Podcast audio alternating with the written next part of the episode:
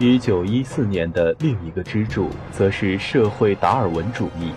达尔文的进化论发布以后，引起了一连串巨大的反响。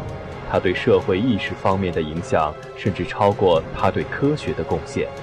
一些对生物学知之不多、对社会学所知更少的半吊子学者，把他引入了社会领域。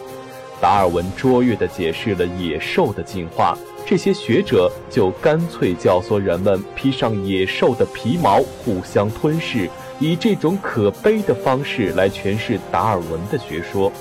从19世纪下半叶起，欧洲人就迷恋上了社会达尔文主义。这些欧洲人深信，文明世界和非洲草原并无本质区别。弱肉强食的丛林法则统治一切，整个世界无非是一场零和游戏的巨大舞台，成功者的收益就是失败者的损失。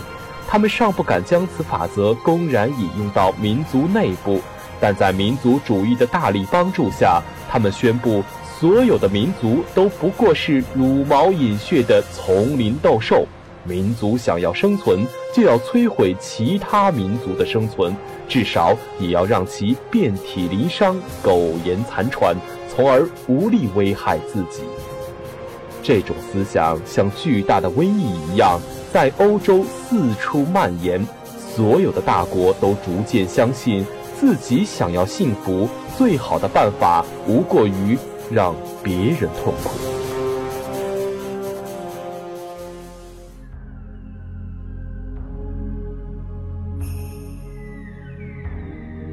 一九一四的最后一个支柱，则是恶化的政治局势，这也是世界大战的直接推动力。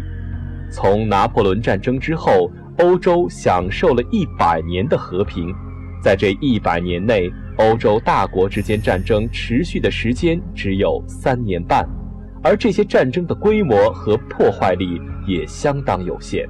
这种长期和平要归因于英国的霸权地位。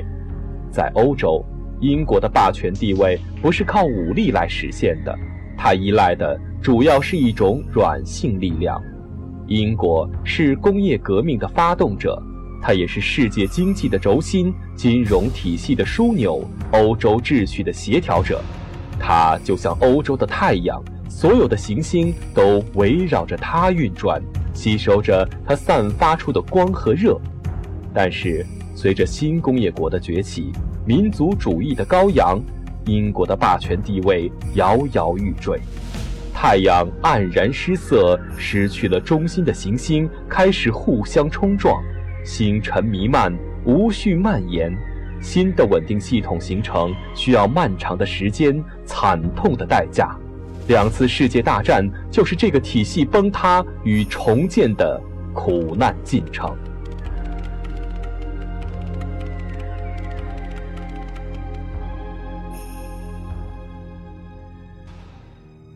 一九一四年的欧洲就是一个面临瓦解的太阳系，各种矛盾纠缠难解。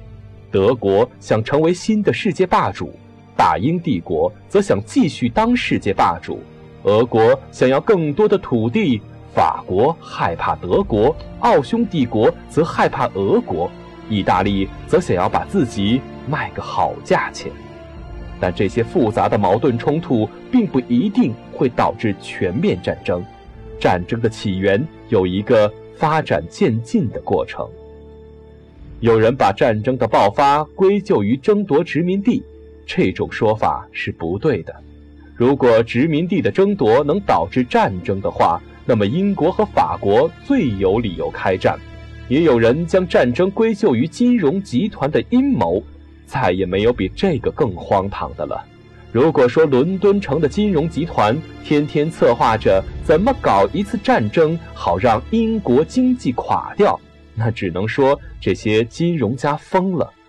美国的金融家通过给财政破产的战争国贷款，倒是可以套取一些利益。但如果硬说英国首相和德国皇帝都是摩根集团利益的代理人，那就完全是阴谋论的胡言乱语了。还有人相信外星人控制了美国政府，阴谋通过美国来奴役地球人呢。这两种阴谋论本质上并无二致，都是为了耸人听闻而炮制出的胡话。真正的问题在于，几十年来恐惧和焦虑的气氛日甚一日，所有的强国都在为未来的地位忧心忡忡。现在，英国的经济增长率低于德国。但英国不会因此就策划发动战争打击德国，但是在一百年前，欧洲国家就有这样的冲动。民族主义和社会达尔文主义已经把世界描绘成一个你死我活的斗兽场。英国霸权瓦解之际，所有的大国都急于寻找自己的位置。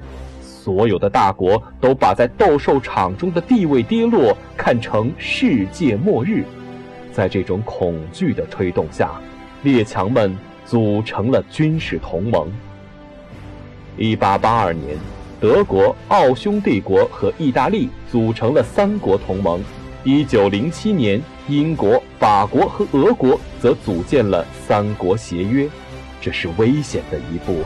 这种军国同盟使局势进一步失控，现在局势已经超出了任何一个国家能控制的范围，任何冲突都可能演变为全面战争。欧洲的列强陷入了死局。等到一九一四年的考验到来时，死局已然无解，俄国不可能不作战。否则，巴尔干就会落入奥匈帝国手中；德国不可能不作战，否则奥匈帝国就会在俄国的打击下崩溃；法国不可能不作战，否则俄国就会被德国粉碎；英国不可能不作战，否则德国就会成为欧洲的霸主。在强硬的敌人面前，只能装作比他更强硬，任何退缩都不可想象。这是一场。雪崩似的大灾难。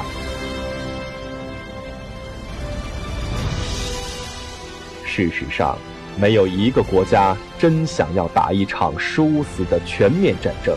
也许他们想要战争，但没有谁想要一场世界大战。